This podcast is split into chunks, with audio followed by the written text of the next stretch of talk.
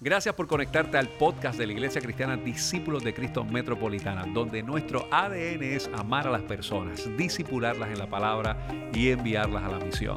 Te invitamos a que permanezcas conectado con este mensaje que sabemos que tiene una palabra de Dios bien refrescante a tu corazón. Yo no sé si ustedes eh, se han percatado, ¿verdad? Que en este último tiempo eh, ha habido como una serie de, eh, proliferación de, historias que resaltan particularmente a, varias mujeres que, han sido eh, ilustres o que de alguna manera han tenido algún impacto a, nuestra, a nuestra sociedad o al mundo. hay, un, hay un libro que es bastante conocido, ¿verdad? que se llama Cuentos de Buenas noches para Niñas Rebeldes. No sé si ustedes lo han visto, este, posiblemente lo, lo han eh, visto eh, tal vez en alguna tienda de estas de, de Walgreens o de, de, tiendas por departamento. Eh, este es un libro que particularmente nosotros en nuestra casa leemos bastante con Rachel, ¿verdad? y, es, un, es una, una serie de, de, ilustraciones de diferentes mujeres que han marcado la sociedad en diferentes partes del mundo, que básicamente lo que tratan de resaltar son sus historias. Y yo encontré, este, este es un libro que tiene, este lo escribió eh, Elena Fabili y Francesca Cavallo. Eso usted lo puede encontrar en cualquiera de estas librerías y tratan de resaltar historias de diferentes mujeres que, que han marcado la historia de, del mundo, eh, particularmente en diferentes disciplinas, en la educación, en la ingeniería, en la ciencia. Y encontré recientemente eh, otro que, que, lo hizo los libros 787 de mujeres puertorriqueñas, que se llama Ellas, Historias de Mujeres Puertorriqueñas, y tiene tiene diferentes historias de diferentes mujeres que han marcado la música, la ciencia, pero que tienen que ver con, con nuestra con nuestro país y que resaltan muchas historias interesantes que ocurren en medio nuestro.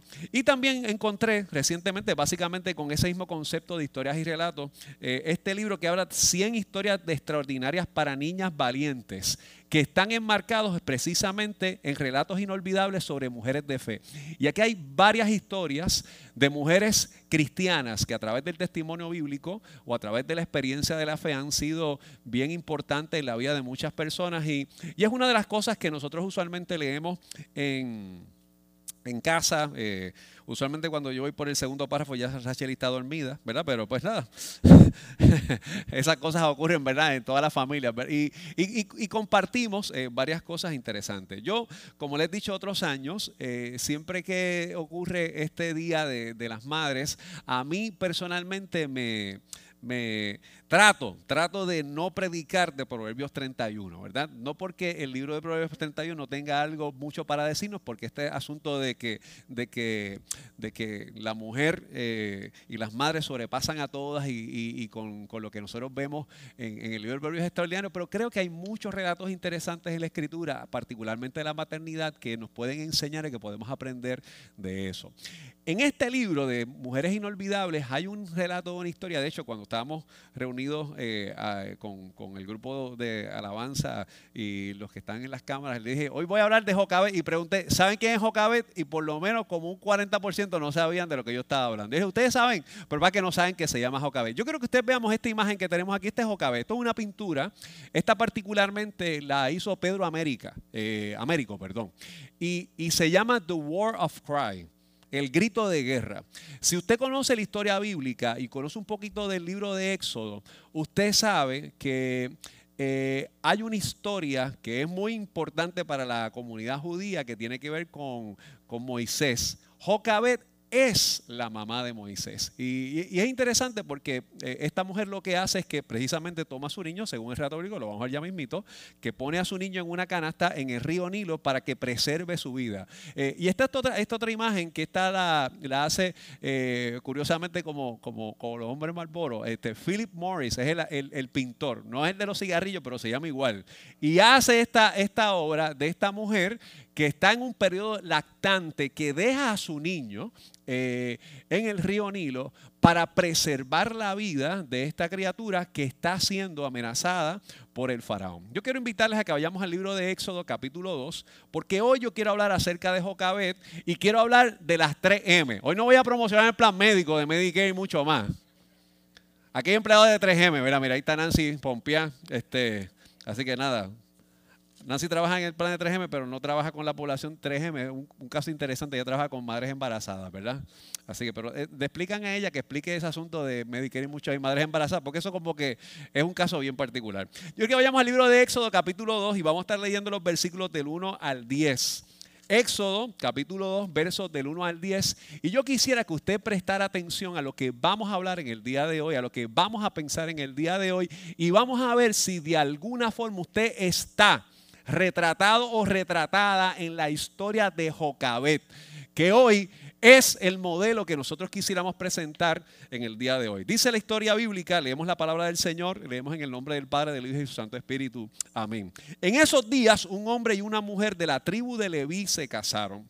La mujer quedó embarazada y dio a luz un hijo. Al ver que era un niño excepcional, lo escondió durante tres meses. Cuando ya no pudo ocultarlo más, tomó una canasta de juncos de papiro y lo recubrió con brea y resina para hacerla resistente al agua. Después puso al niño en la canasta y la acomodó entre los juncos a la orilla del río Nilo. La hermana del bebé se mantuvo a cierta distancia para ver qué pasaría al niño. Al poco tiempo, la hija del faraón bajó a bañarse en el río y sus sirvientas se paseaban por la orilla y cuando la princesa vio la canasta entre los juncos, mandó a su criada que se la trajera. Al abrir la canasta, la princesa vio al bebé, el niño lloraba y ella sintió lástima por él. Seguramente es un niño hebreo, dijo. Entonces la hermana del bebé se acercó a la princesa. ¿Quiere que vaya a buscar una mujer hebrea para que amamante al bebé? Le preguntó. Sí, consiga una contestó la princesa. Entonces la muchacha fue y llamó a la madre del bebé, dijo, toma este niño y dale el pecho por mí. Le dijo la princesa a la madre del niño, te pagaré por tu ayuda. Así que la mujer se fue con el bebé a su casa y lo amamantó. Años más tarde, cuando el niño creció, ella se lo devolvió a la hija del faraón, quien lo adoptó como su propio hijo y lo llamó Moisés, pues explicó lo saqué del agua. Vamos a orar. Señor, qué bueno es estar en tu casa. Eh, qué bueno es estar juntos. Eh, tu palabra nos dice a nosotros que, que, es, bueno, que es delicioso cuando los hermanos y las hermanas habitamos juntos en armonía, porque ahí tú envías bendición y vida eterna. Y nosotros estamos hoy agradecidos por el honor que nos dan de celebrar junto a mujeres extraordinarias que son madres, algunas hasta abuelas, que nos permiten tener el espacio de celebrar junto a ellas en las primeras horas de la mañana este servicio a ti. Te pedimos, Señor, que la palabra que vamos a compartir hoy sea de mucha bendición, de mucha edificación al corazón. Oramos y te damos honor, gloria y honra en el nombre de Jesús, nuestro Señor, nuestro Salvador. Amén. Amén. Las madres están de madre. Las mamás eh, son mujeres que son apasionadas y entregadas por muchas cosas que nosotros podemos estar experimentando en diversas circunstancias de la vida. Las mamás hablan en sílabas cuando están molestas. Las mamás nos recuerdan nuestros nombres, nombres completos, los segundos nombres, nuestros apellidos en algunas ocasiones. Eh, las madres también eh, son costureras, son psicólogas, son de todo ese asunto en la vida, ¿verdad? Eh, yo escribía en uno de los, en el artículo que publicamos en el día de hoy, ustedes se acuerdan que hace unos cuantos años atrás American Greetings hizo una campaña eh, publicitaria que tenía que ver con el trabajo, The Toughest Job in the World se llamaba, ¿verdad? El trabajo más fuerte del mundo. Y era una entrevista que se hacía de manera virtual con las mujeres o con las personas que quisieran solicitar ese trabajo y que se le decía que tenían que tener doctorados, que tenían que ser hábiles en psicología, en ingeniería, eh, que tenían que ser maestras y que el trabajo no tenía derecho a vacaciones y que tampoco tenía paga. Esa campaña se hizo hace unos cuantos años atrás y entonces pues las personas usualmente pues reaccionaban con mucha incomodidad y con mucha molestia porque ¿quién quiere trabajar con toda esa expertise sin que le den un solo centavo y sin que le den periodos de descanso? Y después el, entrevistador terminaba diciendo, ya hay alguien que hace eso y después decía, son las madres. Y entonces la gente decía, oh, es verdad, mi mamá hacía todo eso conmigo. Ella está buena. Eh, y, el, tema eh, de, de, las madres, pues para muchos de nosotros pues, va a resultar en, múltiples reacciones y en múltiples sensaciones. Eh, decía el Gabo, Gabriel García Márquez, que nosotros en América Latina tenemos una cultura que aunque muchas veces nosotros decimos que es patriarcal, en el seno de la familia nosotros nos vivimos con un matriarcado porque lo que diga abuela, eso es lo que tiene la última palabra. Tú puedes decir cualquier cosa, pero no me puedes mencionar mi madre, ni me puedes mencionar mi abuela. Así que de alguna forma, aunque en muchas de las estructuras sociales los varones en muchas ocasiones han utilizado y mal utilizado la influencia eh, ante las personas, aún nosotros podemos decir que en el seno del hogar, lo que dice mamá es fundamental y es importante, ¿verdad? Tienen esa, esa peculiaridad extraordinaria con respecto a nosotros. Y aquí en esta historia tenemos un relato bien, bien, bien interesante. Eh, para que nosotros podamos conocer el contexto, ¿verdad? De todo esto, si usted ha leído muy bien los primeros capítulos de Éxodo y los últimos capítulos del libro de Génesis, usted sabe o debe saber que hay un hombre que se llamaba José que desarrolla toda una estrategia para manejar la hambruna que había en el mundo, según el relato bíblico, y en un momento dado tiene a sus, eh, familiares entre ellos, se mudan a Egipto, Moisés era, perdón, José era, pudiésemos decir, el primer ministro o el gobernante de Egipto. Eh, y según la historia y los primeros capítulos, esta población hebrea empezó a crecer y muchos años después el faraón, es decir, el, el, gobernante de ese momento no conocía a José, no conocía o le importaba poco, pudiésemos decir, lo que había pasado y decidió desarrollar un plan para asesinar a todos los niños varones que nacieran. De hecho, le da una orden, según el primer capítulo, a las comadronas, que cuando naciera un niño, si fuera varón, lo tirara al río para que los cocodrilos se lo comieran. Es una historia de terror. Y nos presenta esta historia que Jocabet, según lo que nos dice el texto en el capítulo 2 de Éxodo, cuando nace Moisés, lo oculta en su casa por tres meses. Yo no sé cómo usted puede ocultar a un niño recién nacido por tanto tiempo. Así que de alguna forma lo que la escritura nos quiere decir es que el ingenio, la capacidad y sobre todo el valor de esta mujer para proteger la vida de este niño era, hacía lo indecible para que pudiese estar con vida. Pero ya los tres meses no era suficiente tiempo. Ya la cosa, el nene crece, eh, la cosa es más compleja. Eh, yo me imagino, ¿verdad? Más o menos como a ese tiempo es que están sacando los dientitos. Así que eh, puede ser que el llanto también empieza a apoderarse en otros momentos del día. Y ella desarrolla un plan junto a su hija Miriam de poner al niño en una canasta y lo pone en el río Nilo, según lo que nosotros vemos en el texto, para que fuera protegido y ver quién tenía acceso o finalmente lo encontraba. Hace apenas unas semanas aquí en Puerto Rico una controversia de una madre que dejó un niño en la residencia de su progenitor. ¿Verdad? del papá. Y se generó toda una controversia hasta que ah, finalmente eh, se archivan los cargos con esta mujer eh, de origen dominicano, que es una historia muy parecida a la Jocabet. Una mujer extranjera en otro lugar que el sistema de alguna manera tal vez no le proveía los recursos para que pudiese estar bien y lo que hace es, lo voy a dejar para ver si alguien puede manejarlo.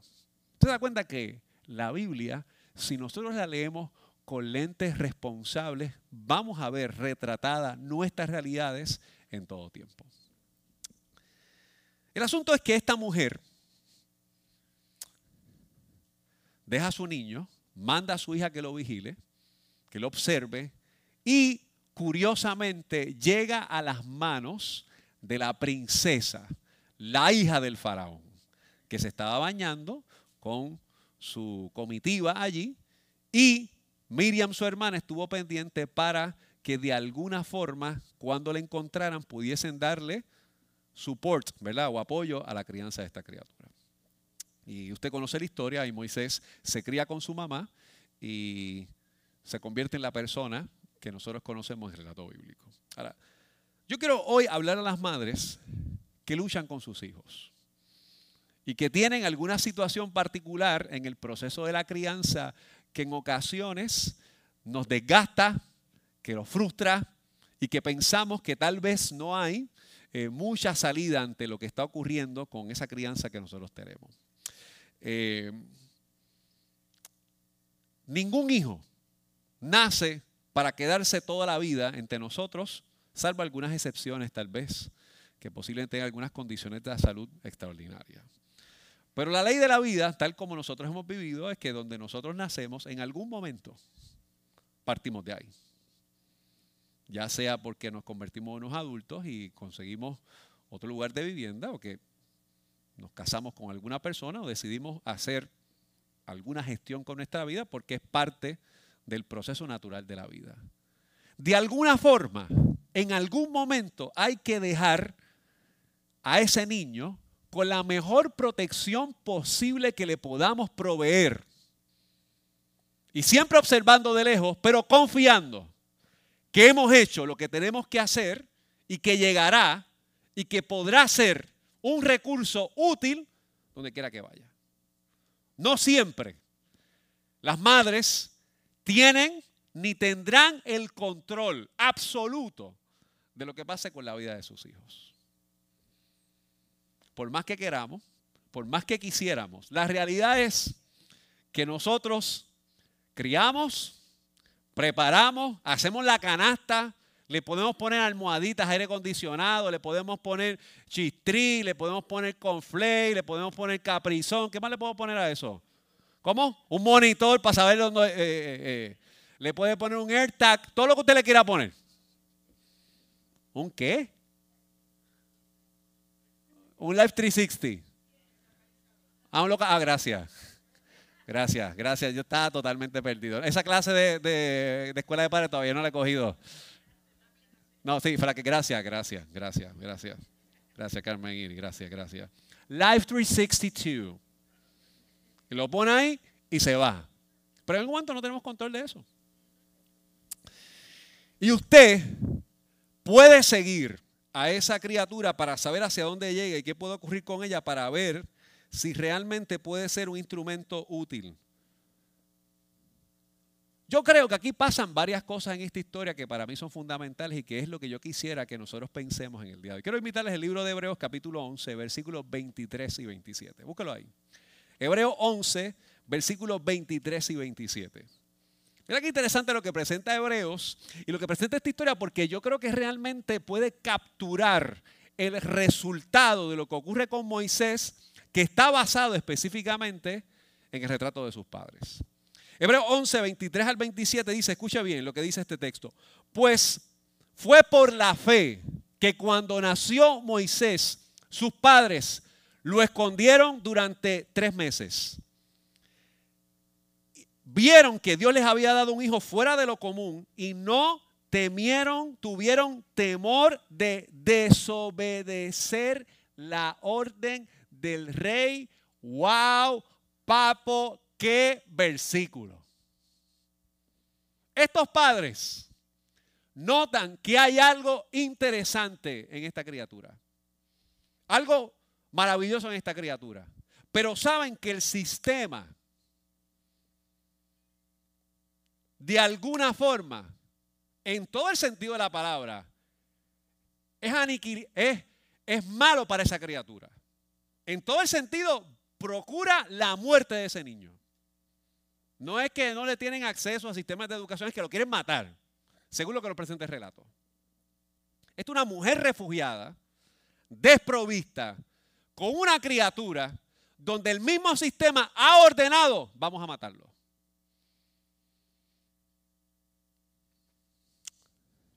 Y yo pienso eh, en, todas esas madres que tienen casos o hijos de educación especial que están ahí, ahí, ahí, ahí, ahí, luchando en la escuela, luchando en el Departamento de Educación, luchando eh, con las estructuras del Departamento de la Salud. Miren, Usted va, usted va a un hospital de niños y usted visita a ese niño, pero en muchas ocasiones lo que está ahí es escuchando la preocupación, el dolor y la atención de esos padres, específicamente de las madres. Y esta mujer, según el texto, o estos padres han decidido, yo voy a procurar que este niño viva. Pero lo interesante dice que dice que fue por la fe. ¿La fe de quién? De sus padres. Mira lo que dice el versículo 24. Mira qué interesante. Dice, fue por la fe que Moisés cuando ya fue adulto, que rehusó llamarse hijo de la hija del faraón. Y esto no es cáscara de coco. Este hombre que ha nacido con todos los privilegios ahora, en este caso porque está con la hija del faraón, debo decir, ha decidido, yo renuncio al privilegio porque yo reconozco mi identidad. La primera vez del día de hoy. Lo que hace esta mujer, lo que hace Jocabet, que para mí es importante, es que Jocabet es una madre que modela la fe en la vida de sus hijos. Y el modelo es algo, mis queridos hermanos, que usted no lo puede comprar. Eh, hay un, una de estas ilustraciones interesantes que comparten de estos libros que uno ve por ahí de ilustraciones bíblicas, que hay un debate entre teólogos de cuál es la mejor versión de la Biblia. Y dice, no, la mejor versión de la Biblia es la Reina Valera. Porque eso es prácticamente como la el oso, el caseador de reina y Cipriano de Valera, es la, más fiel a la original. Dice, no, no, muchachos, la mejor de la Dios habla hoy. Eh, podemos entenderla mejor. O están como los muchachos aquí que dicen, no, no, la traducción viviente, porque se entiende más.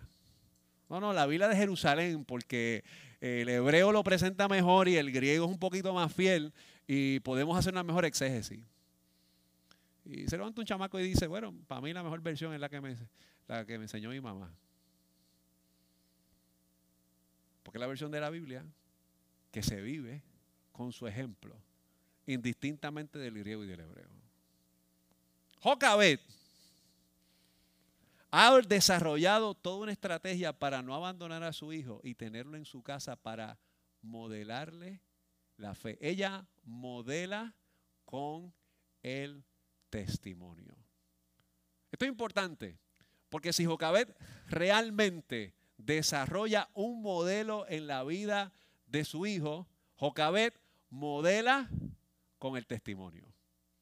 Y para mí esto es importante porque cuando nosotros hablamos del testimonio, si ahora queremos irnos a toda esa cuestión griega y bien elaborada, el testimonio desde la escritura bíblica, desde el contexto griego, viene la palabra martos, que quiere decir que usted entrega su vida por una causa. Es decir, usted decide morir por lo que cree. Y muchas ocasiones las madres que consagran a sus hijos deciden morir a sus privilegios por entregarse al beneficio de sus hijos. Así que la primera vez me dejó caber es ¿qué? Modela. Ahora, yo creo que nosotros pensemos algo que nos presenta este texto que para mí es importante de manera fundamental. Porque Jocabet hace algo con Moisés y es que ella marca la vida de Moisés.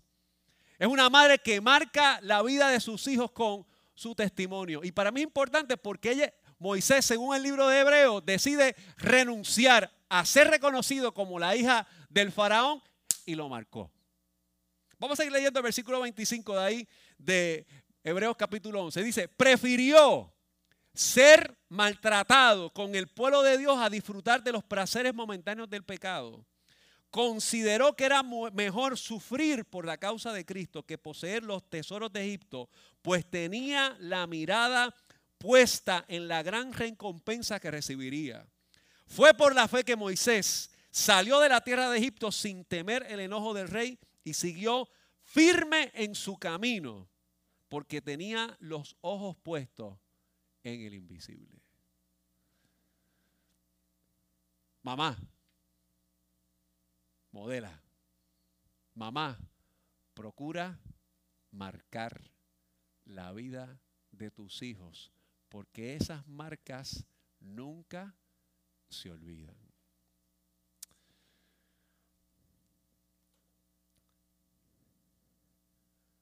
Esta mujer marcó la vida de su hijo. Para las decisiones posteriores poder saber cómo manejar las circunstancias de presente. Ahora, yo creo que lo que en muchas ocasiones ocurre con muchas familias, el proceso es que en ocasiones la desesperación, la ansiedad en la crianza se apodera de nosotros. Fíjense que el modelo lo que intenta es presentar un ejemplo de lo que somos. La marca, dejar una huella de mi influencia sobre él o sobre ella. Por ese niño o esa niña, ese hijo, tenga 10, 15, 20, 30, 40, 50 años o la edad que tenga, si usted tiene el privilegio de tener hijos de 60 años, toma las decisiones de su vida como entienda que maneja su vida. Ahora, aquí es donde yo creo que la mamá y la familia debe desarrollar un proceso de introspección fundamental. Porque además de modelar y marcar, debemos procurar madurar la experiencia de la fe. Y para mí este detalle es fundamental porque cuando nosotros pensamos en todo eso,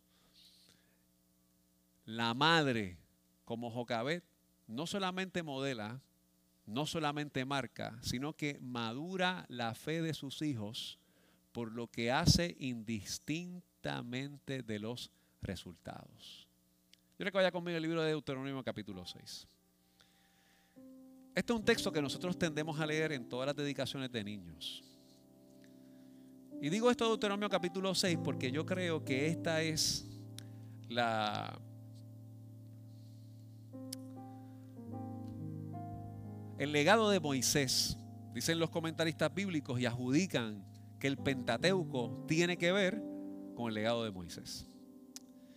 ¿Y por qué para mí esto es importante? Porque yo creo que ya aquí, cuando nosotros nos encontramos con el libro de Deuteronomio, tenemos un, un relato de la veteranía y la adultez de Moisés. Yo personalmente creo que Moisés no escribe este capítulo, pero creo que relatan la influencia de Moisés sobre este término. Así que lo que nosotros vemos al inicio de la vida de Moisés, desde dejarlo en una canasta, ahora aquí tenemos un Moisés que es un viejito. Y este Moisés viejito, que ha sido marcado por esa mujer que lo siguió y que lo amamantó, que lo lactó en su pecho en el momento cuando ella no tenía total control porque para preservar su vida lo había dado en adopción. Ahora, Moisés le puede hablar a múltiples generaciones de nivel que usted y yo que estamos en el 2022 en San Juan de Puerto Rico, estamos reflejados este texto que se ubica en esa historia. Y Deuteronomio capítulo 6, versículo 4 dice, escucha Israel, el Señor nuestro Dios es nuestro Dios, solamente el Señor. Ama al Señor con todo tu corazón, con toda tu alma y con todas tus fuerzas. Debes comprometerte con todo tu ser a cumplir cada uno de estos mandatos que hoy te entrego. Y dice, repíteselos a tus hijos una y otra vez. Habla de ellos en tus conversaciones cuando estés en tu casa, cuando vayas por el camino, cuando te acuestes y cuando te levantes. Átalos en tus manos, llévalos sobre la frente como un recordatorio. Escríbelos en los marcos de la entrada de tu casa y sobre las puertas de, tu, de la ciudad. Moisés, el hombre que se le modeló la fe, el hombre que fue marcado por la fe, entiende que la fe tiene que ser una expresión de madurez. Y esa expresión de madurez no puede ser con una fe que se quede reducida al culto del domingo. No puede quedarse ubicada simple y llanamente por lo que le enseñe Heidi o el ministerio de Puerto Seguro allá arriba en el salón. No puede ocurrir con únicamente lo que ocurra tal vez algún viernes cuando se reúnan los jóvenes en el templo. No puede quedarse simple y llanamente con una experiencia de un retiro de fin de semana. Este texto dice, para modelar y marcar tenemos que tener una fe madura. Hay que hablarlo en todo tiempo. Tiene que ser parte de nuestras conversaciones. Porque de lo contrario, lanzamos al niño al río para que se lo coman los cocodrilos. Pero cuando tenemos una fe de modelaje, una fe que tiene que ver con la marca, tiene que tener madurez. Y cuando nuestra fe es madura, no vemos las crisis como el final, las vemos como oportunidad. Y las vemos como un escenario donde Dios se glorifica y transforma el presente. Así que me interesa lo que hace Pedro Américo en esa ilustración que él pinta. Que él deja a ese niño, esa niña, Jocabet, pero él le puso The War of Cry. Ella suelta a ese niño en el río. Pero Pedro Américo dice, ella está guerreando. Todos están pensando que lo está abandonando, pero ella sabe que yo no lo estoy lanzando para que se muera, yo estoy peleando por él. Yo quiero modelarle, yo quiero marcarlo, yo quiero que tenga una fe madura para que pueda ir de generación en generación para decirle quién es el Señor. Que el desierto no tiene la última palabra. Que el mar rojo se puede abrir que el lugar de la promesa es una realidad, que en el proceso de nosotros entender que no tenemos nada, hay maná que puede bajar del, cielo, hay codornices que pueden caer del cielo, hay agua que puede salir de la peña. Pero eso ocurre no en Madián cuando Dios lo llamó. Eso ocurrió cuando Jocabet lo buscó, lo soltó, se lo llevó y le modeló, lo marcó y le enseñó una fe que trascendía donde él podía vivir. Tú vives en el palacio, pero tú tienes que estar claro quién es tu Señor. Tú vives con estos privilegios, pero tú tienes que estar claro quién te llamó. Y ahora usted entiende una cosa, que inclusive nosotros no pensamos en Jocabet cuando hablamos de Moisés. Pensamos en Moisés por el mar, por las plagas, por las tablas de la ley. Pero si no hubiese habido una mujer con la babilla de esta mujer, con el ingenio de esta mujer, no estaríamos hablando de Moisés. Wow, papo qué maravillosa lo que es modelar, marcar y madurar. Ahora, ¿qué es una fe inmadura? Una fe que tan pronto el muchacho haga algo que no nos gusta, el diablo se lo llevó. Dios mío, ¿qué va a decir la gente? Y estamos más pendientes de cómo reacciona la gente, de cómo formamos el corazón de esa criatura. Estamos pendientes de la opinión de otros, de lo que nosotros podemos marcar a esa criatura. Porque sabe que la realidad es que lo que yo le dije al principio es que usted siempre modela y usted siempre marca. siempre. Usted es un modelo siempre. Usted marca siempre, no siempre madura. Pero cuando nosotros buscamos en el corazón de Dios y hablamos en casa y pensamos en casa y oramos juntos y conversamos, aunque usted le cambie el tema, aunque le ignore, aunque vire los ojos, aunque se duerma, sepa usted que está viendo un proceso de maduración, de germinación y de planta que va creciendo para dar su fruto a su tiempo. ¿Qué es lo que dijo el salmista? ¿Qué es lo que dijo? Sino que la ley del Señor está su delicia y en ella medita cuando, en todo momento, será como un árbol plantado junto a corrientes de aguas que da su fruto en su momento. Y su hoja no cae. Y todo lo que hace prosperará. para que eso ocurra, usted no tiene que tratar, hay una tela fina, las mamás tienen un bachiller, un expertise en eso, de dejar la cantaleta. Tenemos un expertise en la cantaletera puertorricensis. Y tornarlo en oración, en intercesión, en convicción, para que nuestros hijos y nuestras hijas den fruto al 30, al 60 y al 100 por uno. Y cuando llegue el mar, el Señor le dirá, ¿por qué clamas a mí? Camina y ese mar se abrirá. Cuando llegue el desierto, habrá una peña y sabrá que hay que tocarla y saldrá agua. Pero eso surge de las conversaciones maduras en casa, con las marcas de la fe y con el modelo del testimonio. Mamá, gracias por modelar una fe madura en Cristo que cultiva un encuentro maravilloso con el Señor. Modela, marca y madura. Gracias por haberte conectado a nuestro podcast de la semana de la Iglesia Discípulos de Cristo Metropolitana. Te invitamos a que continúes conectado con nosotros en nuestra página de internet que es www.icdcmetro.com y que sigas compartiendo este mensaje a través de Facebook, Twitter, YouTube e Instagram. Gracias por haber estado con nosotros. Dios te bendiga.